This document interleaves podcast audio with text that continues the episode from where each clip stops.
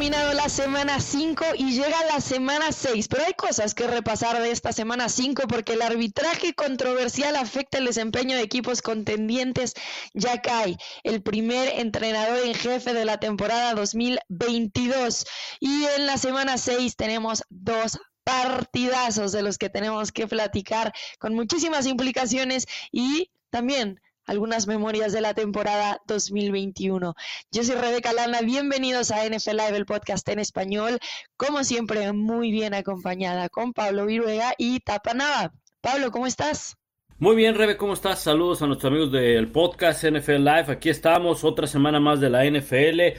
Una semana cargadita de varias, varias noticias y mucho de lo que ocurrió fue precisamente de lo que no nos gusta hablar pero pues llegó a afectar en par de partidos, no quiero decir que en todos, pero en par de partidos fue muy evidente y ya tendremos tiempo de hablar. No me gusta, pero pues hay que tocarlo, el tema de los árbitros. Así es. Ahora sí, tuvieron su parte los árbitros. ¿eh? En esta semana 5 hubo muchísima controversia. Tapa, ¿qué tal? ¿Cómo estás? ¿Qué tal, Rebe? Pablo, qué gusto saludarlos. Un agradecimiento a todos los que nos hacen el favor de escucharnos semana a semana. Y sí, el tema de moda ha sido el arbitraje, tristemente, pero se van a llevar muchas sorpresas cuando estemos platicando al respecto. ¿Y qué tal estos Dallas Cowboys? Los Dallas Cowboys, 4 a 1. También platicaremos de eso y de muchas cosas más. Con el gusto de saludarlos desde la ciudad espacial, donde también ESPN tiene toda la cobertura sobre la postemporada de las grandes ligas y unos Houston Texans que créanmelo, nadie en esta ciudad se acuerda que existen. Bueno, y no les están dando muchísimas razones para ilusionarse con ellos. Ya hablaremos probablemente del head coach de los Tejanos de Houston. Bueno, pues vámonos de lleno justamente a estas llamadas controversiales. El liniero defensivo de los Chiefs, Chris Jones, fue eh, castigado con roughing the passer. ¿Cómo podríamos traducir roughing the passer? Eh, Rudeza innecesaria contra el pasador, como se ha traducido de manera histórica, mi querida Rebe. Gracias. Así que existe esta jugada controversial al final del segundo cuarto, el lunes por la noche, en contra de los Raiders. Y esa jugada acaba resultando en un fumble recuperado por los Chiefs, que a la mera hora acaba siendo penalizado. Entonces, Las Vegas son otorgados 15 yardas y ese drive ofensivo termina en gol de campo. Y después, el domingo, o más bien antes, el domingo, Tom Brady eh, también es capturado y también es castigado Grady Jarrett por la misma penalidad que cayó en tercer down, es decir, que hubiera sido cuarta. Bueno, esto permitió que los Bucaneros jugaran con el reloj y terminaran con la victoria 21 a 15. De esta manera, afectando también las posibilidades del equipo contrario de igualar el marcador, dado que solo es una posesión de diferencia. Los árbitros han dado su opinión al respecto, algunos aclarando por qué marcaron justamente este pañuelo, este castigo, pero parece ser que la gente no está de acuerdo con cómo se está marcando que los corebacks están siendo protegidos demasiado para una liga que ya parece ser una liga de corebacks. ¿Cuáles son nuestras impresiones iniciales, Pablo, de cara a esto que vimos? ¿Estamos de acuerdo? ¿Los árbitros lo están marcando bien? ¿O sin duda alguna existe esta controversia porque parece que... Eh, el juego se está yendo demasiado hacia el lado donde favorece al mariscal de campo y la ofensiva. Sí, yo entiendo que eh, la liga ha protegido no solamente a los corebacks, sino trata de proteger a todos, los, a, todos los jugadores. Desde luego que hay un énfasis en la protección del coreback con una serie de reglas que se han modificado a lo largo de los últimos años para tratar de disminuir las lesiones de los corebacks en las rodillas, en las conmociones, porque nos guste o no, es la posición más importante que hay en este deporte y la que cobra más, y donde hay una inversión muy fuerte de dinero por parte de los equipos. Esa parte la entiendo y entiendo también la parte donde hay que proteger a los jugadores de las conmociones, de las lesiones y, demás. Lo que sí no me queda claro es la manera como los oficiales están marcando ciertas jugadas con diferente criterio, porque la manera como capturan a Tom Brady, que dicho sea de paso, para mí no es castigo, fue la misma forma como capturaron a Tua Taigo Bailoa. El tema es que como Tua terminó conmocionado, pues a lo mejor el oficial vio una acción similar, dijo esto tiene que ser castigo, puede que haya sido un efecto post-Tua, lo que vimos con Tom Brady. De acuerdo, bueno, vamos a marcarlo castigo, que desde mi punto de vista no lo es. Al día siguiente hay una jugada similar a la de, a, la de Tom Brady y a la de Tua sobre Patrick Mahomes. Lo que pasa es que, pues, no sucedió nada, no hubo castigo, no hubo alboroto. La gente se quejó en, el Arrowhead. Lo que pasa es que la siguiente jugada vino el touchdown de Travis Kelsey. Y ya como que se olvidó.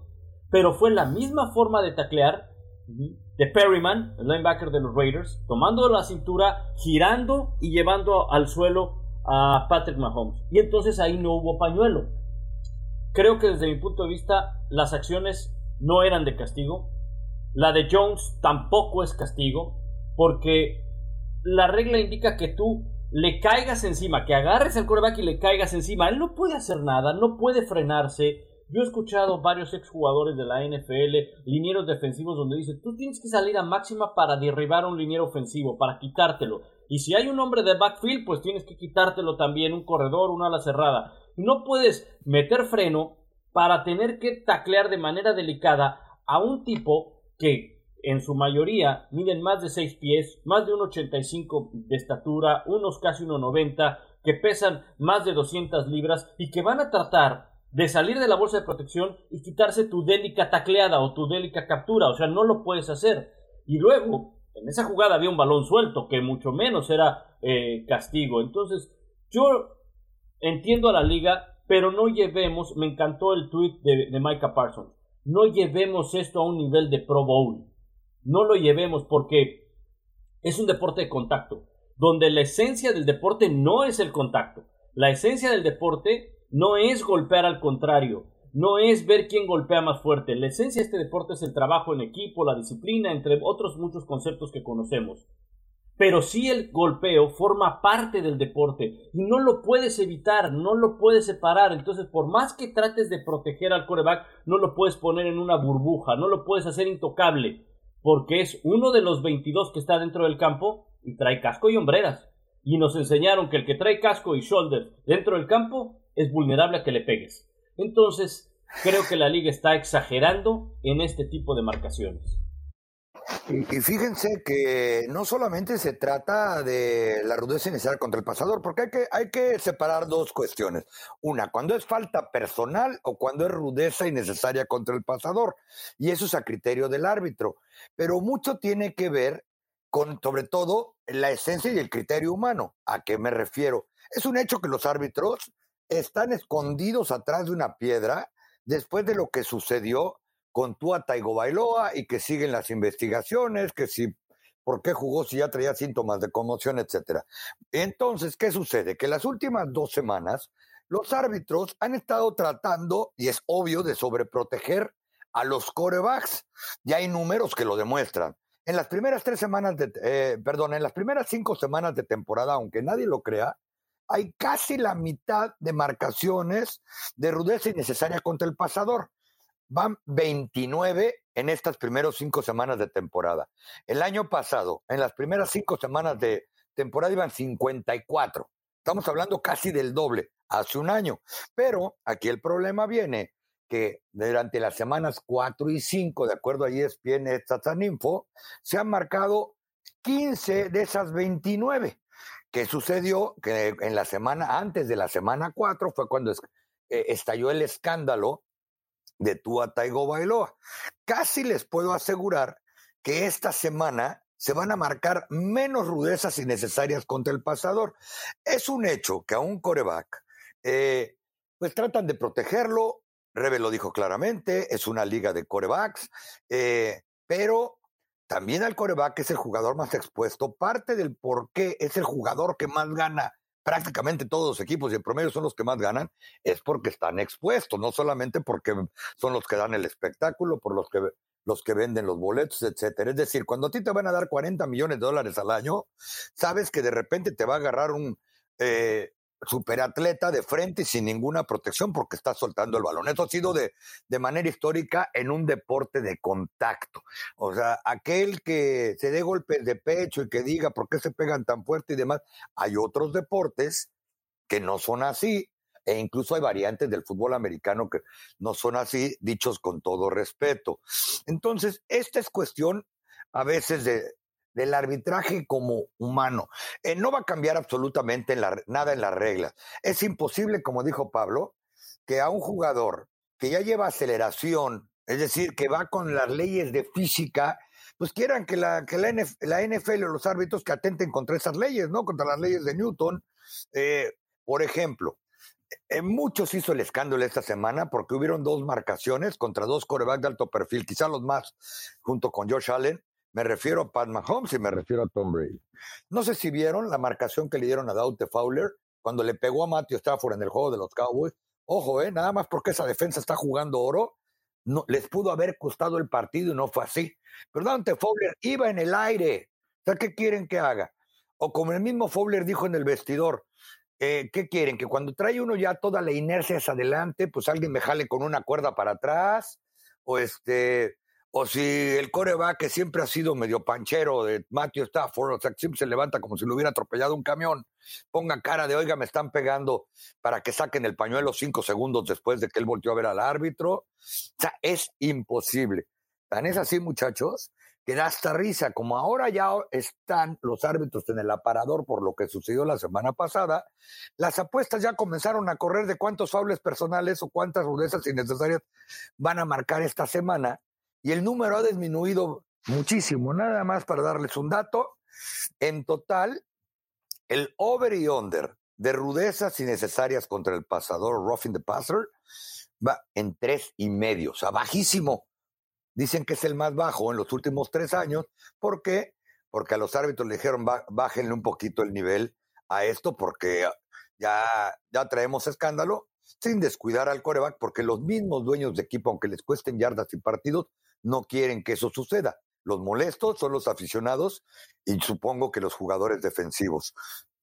Sin duda alguna. Y a ver, también eh, este tema no lo estamos tocando obviamente nada más aquí, se tocó alrededor de toda la NFL. Josh Allen, el linebacker de los Jacksonville Jaguars, dijo algo interesante que además me pareció relevante, porque lo que pasa con Chris Jones es que además hace un strip sack, o sea, hace un fumble con el sack. Y el fumble viene antes del sack, porque para el fumble todavía no puede haber hecho down. Y aún así le quitan también el fumble, luego le, por, por la llamada de roughing the passer. Y entonces ahí te preguntas, ¿por qué acaban quitándole el fumble antes de que se suelte el pañuelo de roughing the passer? Acaba teniendo como mucho más trascendencia. Eh, la, la llamada de los árbitros porque le quitan también el fumble a Chris Jones. Y entonces eh, se ha platicado de la posibilidad entre los jugadores y los entrenadores de que esto se vaya analizando también con video, que se pueda revisar, porque evidentemente es muy difícil, como ustedes bien mencionan, detenerse en el aire. ¿Qué se podría hacer entonces a contrario de esto? ¿O debemos de aceptar que es parte del juego, como va a haber holdings que se marcan y otros que no, como va a haber eh, posibilidad de que una interferencia defensiva se marque y otra no, que eso también ya se puso a prueba y se intentó que se pudiera retar y acabó estando a prueba nada más un año porque no resultó. ¿Cómo debemos de ver este tipo de escenario a la larga? Porque realmente los oficiales acaban siendo humanos, ¿no? Tal vez cae la coincidencia de que este fin de semana hubo el mismo castigo dos veces y que pudo haber tenido grandes implicaciones. Pero en realidad es algo tan grave que se tiene que elevar hasta este punto de analizarse por cada jugada o cada roughing the passer, ayudará si quiere el video, porque probablemente el video alenta más la situación, alenta más la jugada y parece viéndose como si sí, sí, sí se pudo haber detenido. Ve cómo viene, claro, claro que se pudo haber parado, cuando sabemos que en la realidad no es tan sencillo pararse por las razones que ustedes bien explicaron. Eh, de hecho, la Asociación de Jugadores, la NFL, manifestaron que, que es muy probable que venga una revisión a la regla, la cual obviamente no, no se va a realizar a mitad de temporada, no se va a realizar en este momento. Eh, se logró hacer el cambio en el tema de la conmoción, del protocolo de la conmoción, bueno, porque eso es algo distinto, eso, eso no es una regla eh, que va directamente relacionada al juego, a una marcación. Eh, en el tema de la rudeza al pasador, se va a analizar y se analizaría después de la temporada. Y eso lo entiendo, no puedes modificar las reglas a, la mitad de, una, de, una, campaña, ¿no? hay que trabajar con los oficiales, hay que trabajar con la apreciación en el tema de, Jones, eh, pues no le pueden dar el fumble porque el oficial jamás vio el fumble. O sea, si hubiera visto el fumble, entonces desde luego que se reúnen y uno dice, ¿sabes qué? Hubo balón suelto, por lo tanto el castigo no aplica, porque primero es el balón y luego el castigo. El tema es que nadie vio el balón suelto, ese fue el grave problema. Y por eso es que no pueden, ellos no pueden cambiar y decir, ¿saben qué? Pues resulta que hubo balón suelto, pues jamás lo marcaste, ¿no? y tampoco es algo que se puede revisar. Eh, no, no, no, no, se puede retar bajo las reglas que tenemos en este momento. Muchos me preguntaban, oye, ¿por qué no retaron la jugada? Porque no se puede retar. Porque el oficial jamás marcó balón suelto. Tendría que haber marcado balón suelto para entonces uno u otro equipo retar la jugada. Entonces, eh, esos son de los espacios que tiene la regla de las cuales, pues desafortunadamente en este caso salió perjudicado Jones y Kansas City.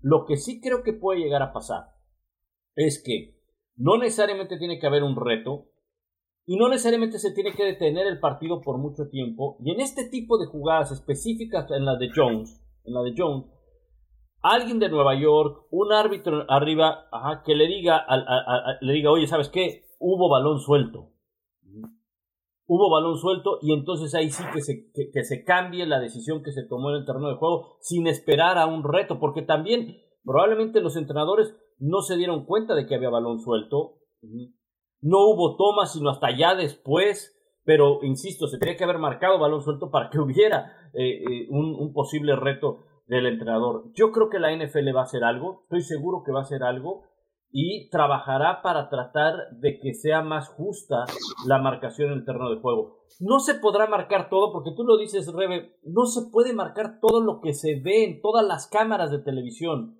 Por muchos árbitros que hay en el terreno de juego, se les van a ir muchas cosas. Y también dejarán jugar a los equipos, porque pues si un oficial marca todo lo que ve, el partido acaba el miércoles en la mañana, de plano. Yo creo que lo que no se vale es tener línea. Es decir, eh, por eso les, les, comentaba algunos números de que han subido al doble eh, las marcaciones eh, de supuesta protección al pasador, es decir, los faules personales o la rudeza innecesaria, después de lo que sucedió con Tuataigo Bailoa, cuando todo el planeta Tierra lo vio con síntomas de conmoción, menos los árbitros que estaban alrededor, y mucho menos los encargados como médicos independientes de que tenía síntomas de conmoción, porque reitero, han sido mucho menos las que han marcado este año que las que se marcaron, por ejemplo, en el 2021. En el 2021, por ejemplo, hubieron 161 marcaciones de rudeza contra el pasador. Al ritmo que va la NFL ahorita, serían únicamente 99-100, más o menos. O sea, estamos hablando de dos terceras partes menos, por un lado. Por otro lado, eh, tampoco lo que no se vale es que a unos corebacks los miran de una manera los árbitros y a otros corebacks los miran de otra manera, porque al final del día, reitero, es un deporte en el que mucho tiene que ver la apreciación. Y este, en muchas ocasiones, eh, castigo de rudeza eh, contra el pasador o de falta personal, va a seguir siendo de criterio, por ejemplo, de que si eh, le, rodaron en las piernas al, al coreback, que si la captura vino por abajo, que si se podía haber detenido o no el muchacho antes de pegarle, que si dio dos o tres pasos. Cualquiera que haya estado en la cancha de un juego de NFL se dará cuenta que a la velocidad que venía Chris Jones o a la velocidad del que, del que venga, para un árbitro es muy complicado. Por eso ahí estoy de acuerdo con lo de Pablo, no se trata de que si van a ir al video o no, que de repente, y para eso han tratado de ayudar siempre a los árbitros, el de arriba le diga rápidamente, ¿sabes qué? Este compa ya venía volando y digo, salvo que sea Superman, pues no puede cambiar la dirección de su vuelo, ¿no? Este, o, que lo controle en vía remota, o Digo, porque de verdad hay que ver el golpe, nada más que reitero, ese no se le ha dado vuelo de Dante Fowler contra Matthew Stafford. El tipo cuando le marcan, la, eh, cuando suelta el balón Matthew, ya tenía por lo menos 10 centímetros arriba del piso brincándole, tratándole de brincar para bloquearle el pase que ya había salido del brazo de Matthew. Pero Matthew, que es un, vean que está ahí una canción, igual que como hacían con Manu Ginóbili del flip de Matthew, de Matthew Stafford, pues se dejó caer y envolvió al árbitro. Fíjense, otra de las apuestas ustedes que hablaban de que si va a ser revisada el próximo año o no, es que pues ya salió, ¿no? En Las Vegas y con el, los, el Palace, pues todo, todo se revisa. Más 550 a que a partir del próximo año es una jugada que van a revisar en televisión y menos mil a que no van a aprobar la regla de que sea revisada, como no funcionó porque era un castigo de apreciación y que además estaba exhibiendo a los árbitros, el estar checando las interferencias. Porque no sé si se acuerdan de que eso prácticamente pudo haberle costado, nadie puede garantizar que iba a pasar, un Super Bowl a los Santos de Nueva Orleans con Drew Brees y Sean Payton, y en cambio fueron los Ángeles Rams a ser abochornados por Tom Brady y sus amigos del Super Bowl. Ahora, algo que veo en común de estos dos castigos, por lo menos, porque yo vi otro castigo en contra de la defensiva de los Chargers, que ahí sí no me puedo explicar lo que acabaron marcando los oficiales. A la mera hora no tuvo tanta trascendencia, entonces no lo acabaron marcando, pero en esa jugada lo que pasó es que un defensivo llega cuando Jacoby Brissett está soltando el pase y ni siquiera le cae encima, lo empuja. Honestamente, en cámara lenta parece que Jacoby aplica una tipo Neymar, se avienta. Tipo Matthew Stafford, roda, y entonces acaba volando el pañuelo. Eso me parece gravísimo. No hemos hablado de esas porque honestamente no han sido de trascendencia esas jugadas. Pero por otro lado, estos dos árbitros diferentes que marcaron la de Chris Jones y la de Grady Jarrett de los Falcons en contra de Derek Carr y Tom Brady respectivamente, ambos dijeron lo mismo. Después de la jugada acaban cayéndole encima al pasador y por eso tengo que marcar el castigo en contra del defensivo. Y se acuerdan hace un par de años que la regla acababa siendo que con que no le cayeras encima al pasador todo bien. Entonces también los defensivos en el aire, ya que habían hecho el contacto, estaban maniobrando para ellos caer sobre el piso y que el core va a caer encima de ellos o pegarle y liberarlo luego, luego para no caerle con todo el peso encima como que parece ser una constante de estas dos marcaciones específicas de las que estamos hablando. y eh, eso costó lesiones, Rebe. A sí, jugadores por supuesto. defensivos. Y otra, la regla, aparte de que le caías encima, era que no hubieras dado más de un paso para pegarle, porque quiere decir que si te pusiste a plantar, podías haber cambiado de dirección. También le costó rodillas a jugadores defensivos, lesiones de rodilla me refiero, a jugadores defensivos. Totalmente. Bueno, la verdad es que la NFL y su libro de reglas eh, permite que los oficiales se equivoquen con la intención de proteger a los corebacks, porque esta es una liga de corebacks. Cuando y línea, en realidad eso no va a cambiar. O sea, eso es lo que yo creo que no se vale traer línea de, ¿saben qué? Aguas, ¿eh? Porque los de Túa están en el ojo público y seguramente regañaron a varios árbitros y a varios directivos y a varios que estaban ese día ahí. Y ahí les encargo para que no nos vuelva, vuelva a pasar.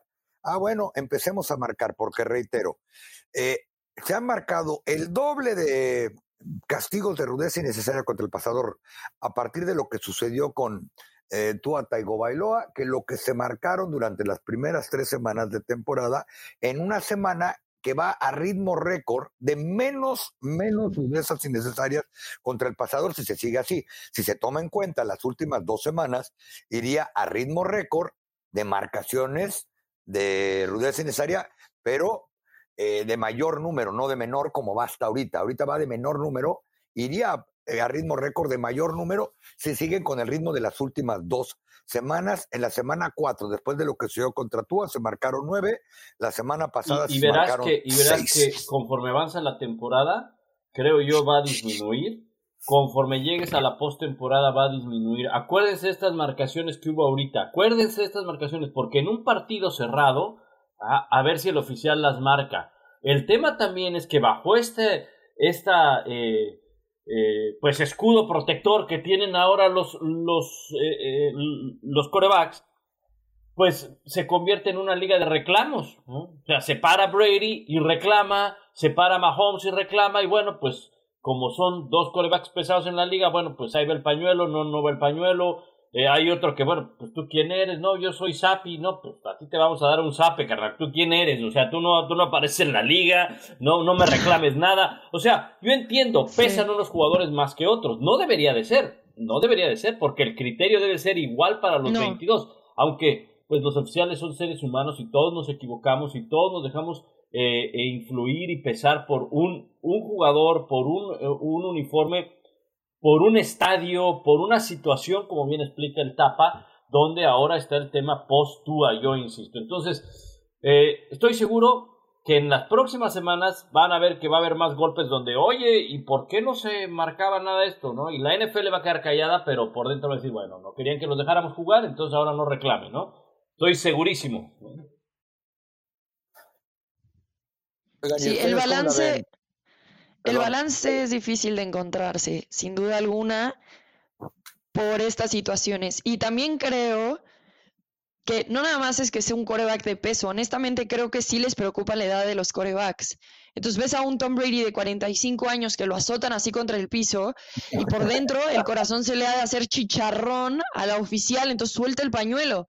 Cuando es como, bueno, es un jugador de la NFL, él decide estar aquí a la edad que tenga, no importa si es joven, si es novato, si, bueno, siempre le pegan, igual se para, eh, este le pegan y se queja, entonces a este sí se las marcamos. O sea, creo que ese es el verdadero reto del oficial. A ver, eh, de acuerdo, Rebe muchos comentan de las lesiones en el fútbol americano, de las conmociones, no quiero minimizar nada de eso, eso ocurre y es algo que ya tenemos más conocimiento de las consecuencias que hay, sobre todo en los golpes en la cabeza.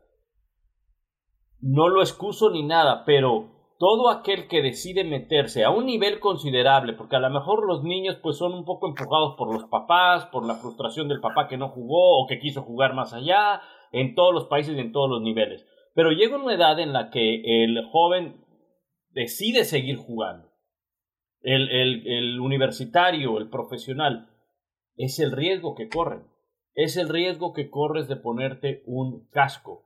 Entonces, eh, no quiero minimizar las lesiones, no quiero minimizar todo lo que hace la NFL, el fútbol americano por, por, por, eh, por las conmociones, pero es el riesgo que se corre y ellos mismos saben el riesgo que hay. Entonces, eh, pues yo creo que sí deberían de jugarlos, deberían dejar de jugar, eh, que jueguen un poco más, ¿no? Que se golpeen un poco más. Oye, ¿ustedes cómo la ven? Porque les reitero, ¿eh? las casas de apuesta en Las Vegas están tres y medio el, el under y over de, de, capturas. ¿Van con que va a haber más de tres y media o con menos de tres y media después de que pues han estado en el ojo del huracán? Yo creo que se van a marcar menos castigos de rudeza al pasador. Yo creo. Yo también. Yo también. por, por, supuesto, ¿no? Y hasta que otra vez haya por ahí un coreback que esté en el ojo del huracán y que. Porque creo que no solamente, sí, por supuesto que, que cuidan al mejor jugador de todos los tiempos. Por supuesto que se hizo mucho más escándalo cuando es en Monday Night Football, el partido que todo el mundo está, viendo. Cuando tú le preguntas a un, a un jugador, literal, ¿te gusta ir a Monday Night Football, aunque sea semana larga? Dice, sí, porque todo el mundo nos va a estar viendo y es el día de lucirse, pues le pasó peor al árbitro porque todo el mundo lo vio. Pero en una semana como la que viene, por supuesto que los árbitros se van a estar mordiendo el rebozo por ahí porque no puede, no puede suceder esto. Y no es de que si el coreback tiene más, o menor, pues, a Brady, pues hay quienes dicen que lo protegen y hay quienes dicen que, que no porque le cae gordo al, al comisionado, ¿no? ¿Se acuerdan del lío que ha traído de manera, de, de manera histórica? Pero en términos generales, hay lo que yo diría los corebacks de alto perfil, que toda la vida, como dice Rebe, voltean a ver al árbitro y les digo, eh, de Matthew Stafford, como lo hubo en su tiempo, reitero, de Manu Ginobili, hay hasta canciones de que son expertos en engañar al árbitro, ¿no? Le llaman los, el, flip de Manu, el flop, el flop de Matthew, este, es más, ya hasta lo ponían en la arena así cuando llegaba él a jugar contra los Mavericks, porque es al estilo, como dice Rebe, Neymar.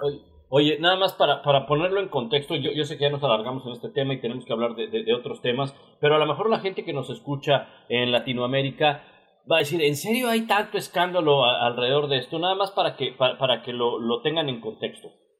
El día después de, la, de lo sucedido con Tua Bailoa fue un viernes en la mañana, recordarán. El partido fue jueves en la noche. Un día después, en uno de los programas más vistos a nivel nacional en los Estados Unidos en televisión abierta, Good Morning America, se habló por más de dos horas del tema. Es un programa que nada habla de la NFL o muy poco. Es un programa de revista, es un programa que no tiene, no es de análisis de la NFL. Pero es sí, es de farándula, de... Eh, no, es una revista de vida, ¿no? Es una revista. O sea, lo mismo hablan de cocina, que de inmigración, médicos, o ahora de... Es, un programa de, es un programa de revista, pero le dedicaron tanto tiempo por el tema, pues, la, la manera, las conmociones en la NFL, bla, bla, bla. Y esto finalmente a la NFL le perjudica. Que esté en un programa como esos, hablándose mal de la NFL, le perjudica. ¿Por qué lo pongo todo esto como contexto? Porque Después de lo de Tua, vinieron algunos castigos, vinieron... Se habló en ese programa de Good Morning America el lunes por la mañana de que le marcaron a Tom Brady, a, Patrick Mahomes, no, y todo eso. No se habló nada, nada al respecto. Claro, hay una presión social muy fuerte en los Estados Unidos con respecto a todo lo que ocurre en la NFL, no solamente conmociones, todo lo que ocurre, actitudes de los jugadores fuera del campo, dentro del campo, lo que vimos de Davante Adams, que fue una barbaridad, eh, todo la NFL trata de cuidar ese cascarón en todo momento, ¿no? A veces no lo logra hacer. Pero bueno, nada más quería ponerlo eh, en contexto la, situación de presión social que hay en los Estados Unidos por este mm. tema, ¿no? Y el contexto de qué tan fuerte es la NFL. Estábamos hablando de que esto lo pusieron en un programa de revista donde, reitero, pueden hablar de medicina, inmigración, eh, farándula, de lo que sea, ¿no? Donde en la última semana de temporada regular y después de que ya estaban definidas las rondas divisionales de playoffs de grandes ligas, se hablaba de la rudeza innecesaria contra el pasador en la semana 5 de la NFL. Claro. Y es que, a ver, el tema de las conmociones y las lesiones, sin duda alguna, también es un tema que pasa en la mente de los padres, ¿no? Entonces la NFL hasta lo está viendo a futuro. Como qué va a pasar con todos esos jugadores que ahora están viviendo con miedo de jugar a un alto nivel, se van a ir a otros deportes o van a dejar de producir jugadores de fútbol americano. No por nada, y en serio, yo sé que hasta les puede doler en su corazoncito, pero no por nada la NFL le está invirtiendo tanto al flag football. No se va a transformar en eso, pero sí va a ser el deporte de América. Profesionalmente se va a jugar equipado. El resto de la gente va a jugar flag football. Muy bien, vamos a cambiar de tema. Creo que estuvimos demasiado sobre este. Y una de las noticias también que probablemente nos sorprendió por el momento, no tanto porque no se viera venir a un futuro, pero específicamente en el momento fue el despido de Matt Rule como entrenador en jefe de las Panteras de Carolina. Las Panteras iniciaron la temporada con récord 1 y 4. Esta semana jugaron contra los 49ers. Parecía que estaban en el patio de su casa. Y bueno, el récord también de Matt Rule en prácticamente tres temporadas fue de 11 y 27. Así que David Tepper, el dueño del equipo, acabó ah, cansándose, más allá de que todavía su contrato tiene cuatro semanas y 40 millones de dólares. Así que bueno, eh, las Panteras son uno de los equipos que cambian de entrenador. ¿Quién podría seguir? ¿Qué otro equipo podría dar la noticia próximamente de cambiar de entrenador en jefe. ¿Tapa? No, yo estoy completamente seguro que el entrenador de los Denver Broncos, cuando el nuevo dueño empieza una entrevista eh, eh, para una revista importante de economía diciendo que conste que cuando yo compré el equipo ya estaba ahí, e, ese entrenador ya estaba ahí, e, e, ese coreback, es porque él ya se está lavando las manos, ¿no? Eh, ¿Y por qué creo que va a ser el, próximo entrenador en despedido? Una, porque no pueden correr al coreback. Un coreback que yo lo mencioné aquí, creo que es un muy buen coreback, pero tampoco es el que le vendieron a los Broncos, por lo que, si se acuerdan, fui tachado de negativo cuando les dije, después de que se fue la defensa de la Legión del Boom, a mí alguien me diga qué ganó trascendente el equipo de los Seattle Seahawks con, eh, eh, con Russell Wilson. Lo he estado viendo jugar y parecería que le anda en otro canal completamente diferente al del entrenador. Pero con Russell Wilson empeñaron la casa. Ahora, el, entrenador Hackett, Nathaniel Hackett, ha cometido muchos errores de maniobras, de tiempos y movimientos, de manejo de personal, eh, como que no está preparado, quiero pensar, porque hablar de un entrenador en jefe del NFL no es cosa fácil, eh, debe ser un puesto muy, muy complicado al que yo ni siquiera me imagino qué tan difícil puede ser acceder, pero eh, después de lo que hemos visto de estos Denver Broncos, pues el hilo se va a cortar por lo más delgado y seguramente Hackett, si llega al final de la temporada, es porque no despidieron a otro antes y ya la revolución con el nuevo propietario comenzará al final de la campaña. Otra vez vamos a, lo que se supone que están poniendo, ¿no? Nathaniel Hacker está 2 a 1 en las apuestas de que lo despiden antes de, que comience la próxima, eh, los próximos playoffs. 2 a 1. Es lo más alto que puede estar en las apuestas. Un entrenador en jefe de ser despedido en los últimos 15 años cuando estás en la semana 5 de temporada regular por comenzar las 6. Sí, a ver, no, que, no es que no esté de acuerdo con que al final de la temporada pueda llegar a suceder, pero creo que antes que él puede haber varios. Ron Rivera, uno por ejemplo. Eh, podemos hablar de Frank Wright con Indianapolis, Cliff Kingsbury con Arizona. o sea, no hay ningún otro entrenador en la liga que haya cometido errores tan evidentes y que parezca que está perdiendo al equipo como él, ¿eh? Lo entiendo, lo entiendo, pero también creo que a él se le pasa o se le da un pase por ser su primera temporada, toda una nueva ofensiva, nuevo coreback, nuevo todo. O sea, aquí es nuevo todo para los Broncos de Denver. Matt Rule estuvo tres años en el puesto. Ron Rivera lleva tres años en el puesto. También está récord 1 y 4. Está 15 y 23 en tres temporadas de la NFL. Eh, Frank Reich, 39-31 en su quinta temporada. Los Colts ahorita probablemente sean la peor ofensiva que hay, y eso que ya cambiaron de coreback varias veces y tienen a Matt Ryan. O sea, entiendo totalmente tu punto y creo que estoy de acuerdo del riesgo real que existe pero tendríamos que hablar también, por ejemplo, de Cliff Kingsbury. Tiene 26, 27 y 1 en cuatro temporadas. Ni siquiera récord positivo. Iniciaron 2 y 3. Le acabas de pagar a tu coreback la millonada y no está dando resultados. Eh, preocupante. yo, yo decía, puse mi disclaimer, porque me llamó la atención el comentario del nuevo dueño, cuando dijo que conste que yo no lo contraté ni al entrenador ni al coreback y le preguntó el reportero, le preguntó el reportero directamente, ¿a usted no le gustó esas contrataciones? Y dijo, me abstengo porque yo no los contraté. Ese es un punto, ese es un punto muy válido, porque finalmente no es su gente, o sea, no, no es su gente y eso pesa, pesa, pesa mucho. Pero más allá de eso, lo de Hackett es lamentable. ¿eh? Lo de Hackett es lamentable. No está preparado para ser un head coach de la NFL. Podrá mandar jugadas, podrá haber tenido mucho éxito en, en, Green Bay, eh, pero la cantidad de errores que ha habido, la cantidad de castigos de retraso de juego, los problemas de comunicación en la ofensiva, que se deberían de solucionar semana a semana. Este coreback no llegó a mitad de la pretemporada, no, llegó desde un principio, le pagaron una millonada. El grave problema que veo en los Broncos de Denver es que hay una falta de planeación que esa es gravísima.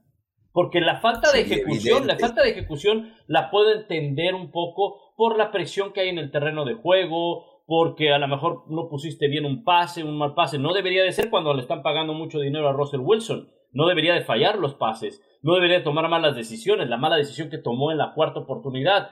El problema de Hackett es que un, una semana se avienta un gol de campo de 60 yardas cuando dice, oye, espérate, le estás pagando más de 400 o no sé cuántos millones de dólares a un tipo en cuarta y cinco, no te la vas a jugar con él. Y vas a ir con un, con un pateador que no se llama Justin Tucker. Fuera de Justin Tucker, no puedes confiar en nadie más. Bueno, lo peor es que no solamente es el dinero, porque dicen que la NFL, con los billonarios, eh, si me permiten el término, dueños de equipos, quizá lo que más les importa son los ganados y perdidos o el futuro de una franquicia. Y aquí con nuevos propietarios. Los Broncos empeñaron su futuro con la llegada de Russell Wilson, que tiene más de 30 años de edad y en el que involucrar no solo selecciones colegiales de alto perfil, sino a cinco jugadores del roster en ese momento. Ahora que también hay que considerar que eso no fue responsabilidad de Nathaniel Hackett. O sea, entiendo lo de las jugadas erradas, las malas decisiones, el mal manejo del reloj, el mal manejo de los jugadores, incluso a quién está metiendo, pero que hayan traído a Russell Wilson no fue una responsabilidad de Nathaniel Hackett, más, más bien es de George Payton. Y eso sí no se le debería de atribuir al head coach. Ahora hay algo que yo veo, o por lo menos vi esta semana pasada. Sí, esta ofensiva parece ser que va en decadencia se va a simplificar el, libro de jugadas, veamos si eso hace una diferencia. Russell Wilson se operó del hombro eh, por una lesión que había estado manejando y la realidad es que por el, no sé si estaríamos hablando de esto, dado el resultado de el jueves por la noche con los Colts, si Russell hubiera volteado hacia la derecha, hubiera visto a KJ Hamler, hubiera soltado el pase y los Broncos hubieran ganado el partido. Porque ahora lo que estoy viendo es que Nathaniel Hackett le está dando esas oportunidades a Russell Wilson de encontrar a jugadores abiertos y no es algo que está sucediendo. También algo que considerar es, este equipo se lo habían vendido y nos los han vendido a todos como un equipo con mucho talento joven. Es verdad, tienen mucho talento joven y muchos receptores buenos, entre comillas, porque también los Broncos tienen la mayor cantidad de pases bateados por los mismos receptores de la liga. Entonces, para mí es muy difícil calificar todavía a Nathaniel Hackett por ese tipo de cosas. ¿De que ha tomado decisiones equivocadas? Sí, pero también la tomó Josh eh, McDaniels el fin de semana cuando trató de ir por tierra por dos. En lugar de empatar el partido, acabaron perdiendo por un solo punto. También eh, Staley de los Chargers se equivoca un día sí, un día no de las jugadas que manda. A mí todavía eso no me parecen argumentos suficientes para pensar que Nathaniel Hackett es el posible primer candidato para irse. Para mí pasa mucho antes por Washington, pasa mucho antes por los Colts, pasa mucho antes por Arizona que por los Broncos que apenas llevan cinco partidos con Nathaniel Hackett. A ver, pero, hay un tema acá, eh, hay un tema acá, Rebe. Eh, no es un error la decisión de George McDaniels. O sea, él apuesta a ganar. Correcto. Él apuesta a ganar. Es un riesgo el que se toma. Tan no le salió mal la decisión que volvieron a tener e, el balón después. Y hay un error de ejecución en los receptores. El problema más grave con Hackett es que él no llega preparado para los partidos. Se nota, se nota que no está preparado, no sabe qué hacer eh, eh, eh, en una situación de apremio. No, no sabe, le está costando trabajo le está costando trabajo. Y le agregas además una falta de ejecución de su mejor jugador que es Russell Wilson. Entonces, además, otro punto, no hay una buena comunicación de Russell Wilson con sus compañeros. No la hay. Russell Wilson tiene su oficina aparte, él trabaja aparte, él hace su, su, labor aparte. No hay una conexión en el vestidor. Y dicho por exjugadores de la NFL, que están ahí metidos con los Broncos de Denver. Es más, lo dicen y lo han dicho en programas de ESPN, en Get Up en la mañana, lo, han dicho. Bueno, la prensa que cubre de manera diaria a los Broncos lo, lo, ha, lo ha publicado también. Lo ha publicado. Entonces, no hay una conexión ahí, ni siquiera de Wilson con Hackett. Cuando las cosas están tan mal desde un principio, lo mejor, y un nuevo dueño, dice lo mejor, ¿saben qué? Aquí se acabó y empezamos otra vez. No importa, empezamos otra vez. Y ahora, yo creo que, perdón, Tapa, yo creo que sí, los que dice Rebe, Frank Wright, Ron Rivera, Frank Wright probablemente es de los que está también ahí en, la lista, en, en, la primera, Clint Kingsbury también, ajá. Pero sí lo de Hackett también me, me, ha sorprendido porque, mira, me ha tocado narrar dos partidos de los Broncos de Denver. Y es una ofensiva que no tiene ni pies ni cabeza. Pero, pero, pero para nada, para nada. Constantes castigos de retraso de juego. A ver, todo lo que me están diciendo lo entiendo y lo comparto. La pregunta y no estamos atacando a los Broncos, ¿eh? no, no, y aunque, y aunque los estuvieran atacando, no pasa nada. Ese es nuestro trabajo, hacer un análisis. La pregunta fue, ¿quién va a ser el siguiente posible entrenador que pierda su trabajo?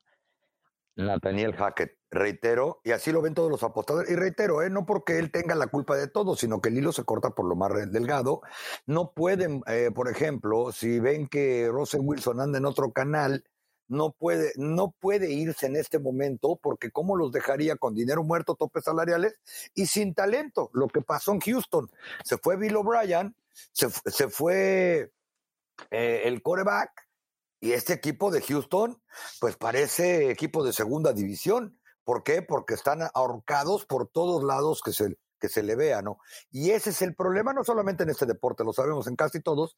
El primero que se va es el manager, el técnico, el entrenador, o la cabeza y en el contexto, reitero, de que pues el dueño ya se curó en salud y dijo, no, pues yo no, yo, yo no lo contraté, no es mi bronca, ahí volteen a ver a los que estaban, a los que estaban antes. Y Ron Rivera estoy de acuerdo también, ¿eh? porque Ron Rivera, después del comentario que se aventó hace dos días y que ayer tuvo que pedir disculpa de cuando le preguntaron, oiga, ¿por qué cree que ustedes están abajo y desentonando en la división este de la conferencia nacional? Dijo, porque yo no tengo coreback y los demás sí. Espérame, espérame, o sea, ¿cuándo habías visto eso? Y es un mal entrenador y me he cansado de repetirlo de fútbol americano. Sí, sí, sí. Eh, eh, lo de Ron Rivera fue lamentable porque además se ve que, que, lo soltó desde el hígado. O sea, lo soltó desde el hígado prácticamente diciendo, pues me vinieron a traer a este. Y, y cuando lo, lo primero que se te viene a la mente, más allá de que, oye, ¿cómo criticas a tu coreback en la semana 5 de la NFL? Es, oye, Dallas está ganando con Cooper Rush. O sea, Dallas está ganando con Cooper Rush, que sabemos que hay una gran responsabilidad de la defensiva y todo eso. Pero, pero no seas así, o sea, no seas así.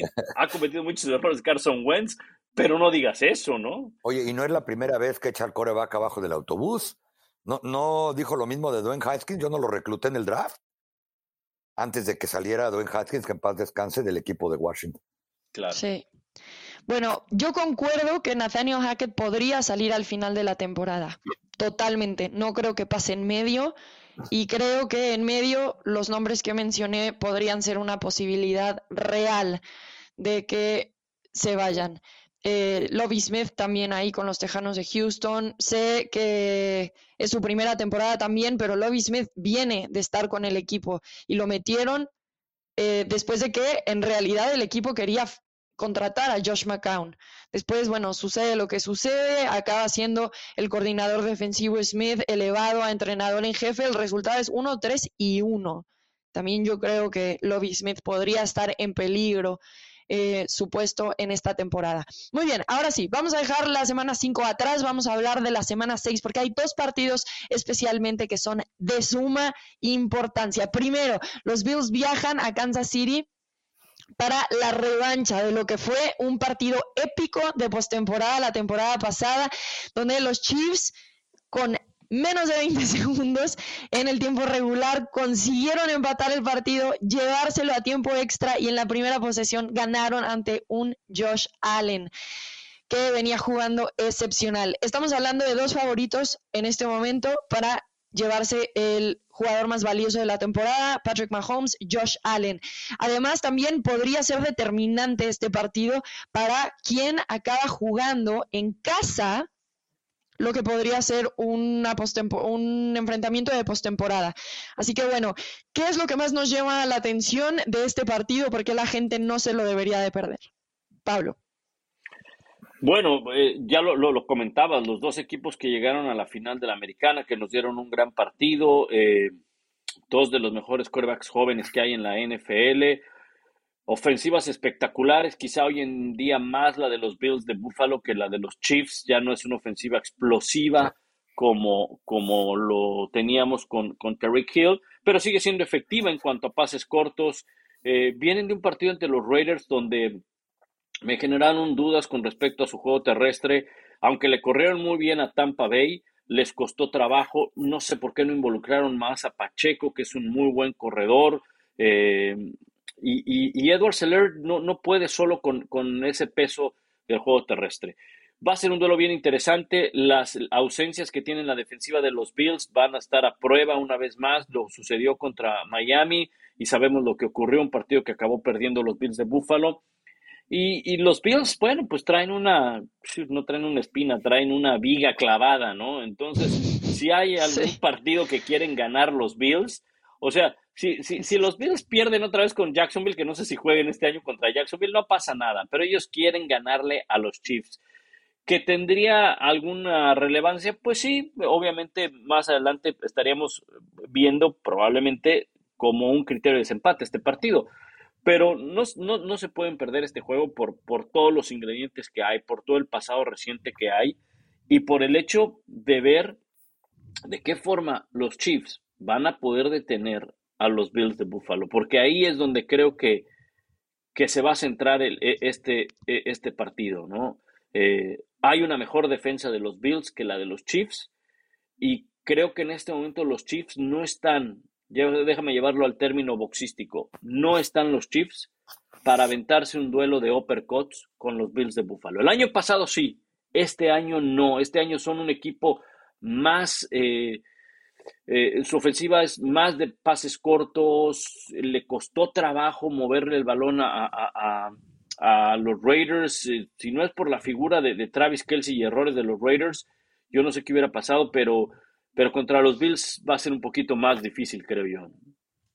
Sí, y bueno, creo que la temporada pasada los Chiefs en este mismo partido se dieron cuenta de que tenían que mejorar su secundaria por todo lo que hizo eh, Josh Allen más de 400 yardas, 4 touchdowns, 0 intercepciones.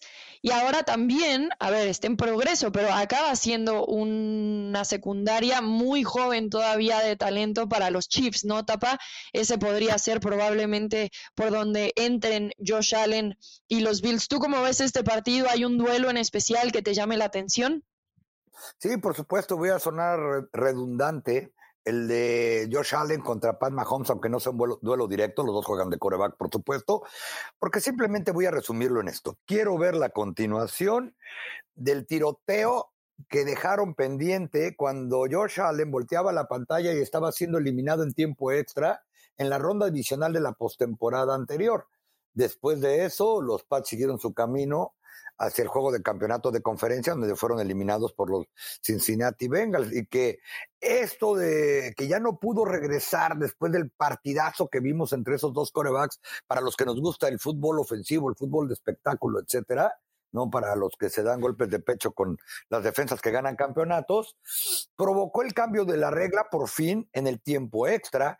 Eh, donde consideraron que no era justo que Josh Allen no hubiera podido entrar a ver si podía volver a empatar el partido, etcétera. Y, por supuesto, que ver a estos dos muchachos compartir el campo seguramente en los próximos años será como aquellos duelazos de Peyton Manning contra Tom Brady. Eh, es decir, son los dos coreback, creo, de su generación que más espectaculares son al momento de pararse el uno contra otro. Eso sin importar la defensa. Ya vimos lo que hizo Pat Mahomes el año pasado contra ellos en la ronda divisional. Bueno, la defensa de los Bills en general fue la mejor de toda la liga y Pat Mahomes los atropelló como si estuviera jugando contra niños. Y de igual manera, este año es la mejor defensa contra el pase, la de los Bills, y eh, va a enfrentar a una defensa de Kansas City, Josh Allen, que ha mejorado, pero es de media tabla contra el pase. Sí, y la defensiva de los Bills está jugando muy bien.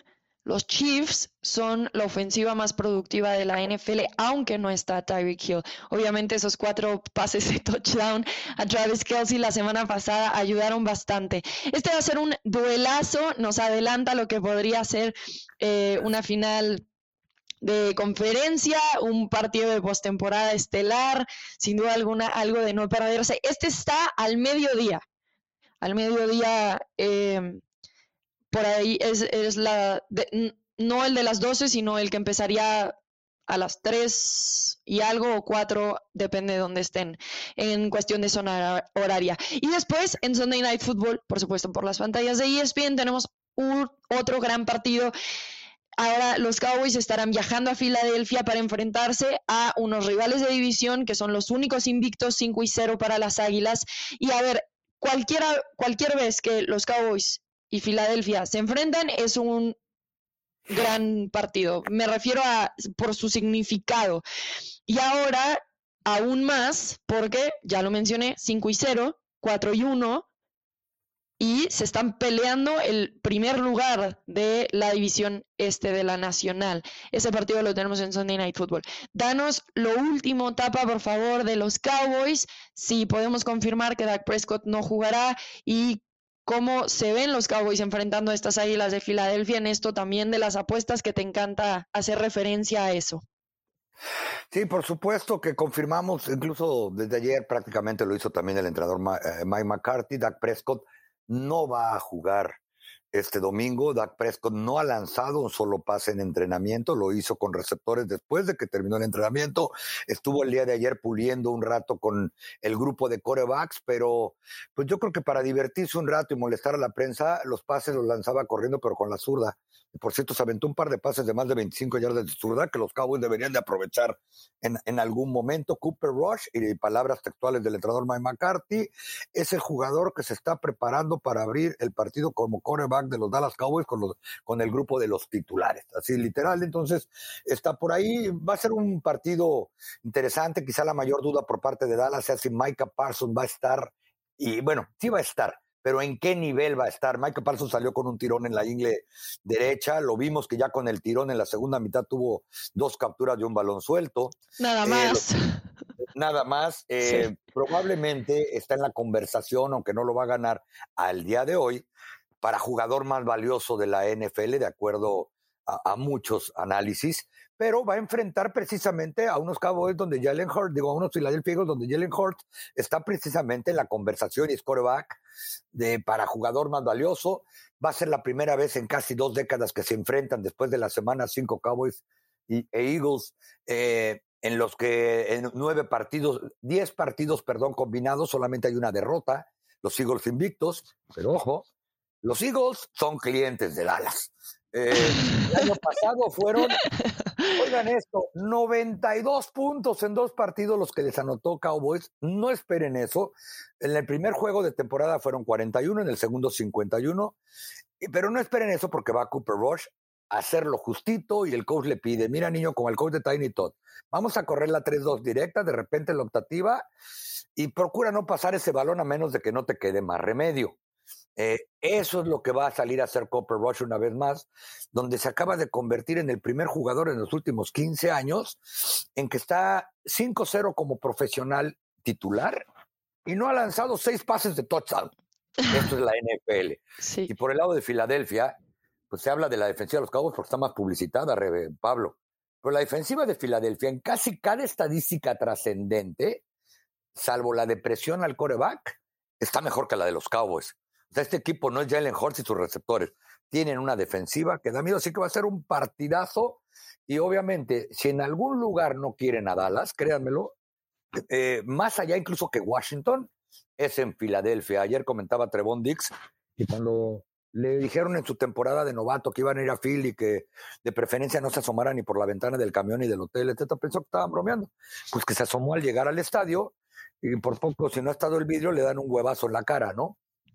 Entonces, e, es un lugar rudo para, para Dallas. Sí, ahora Maika, como bien mencionas, viene lesionado, pero también la línea ofensiva de las Águilas de Filadelfia.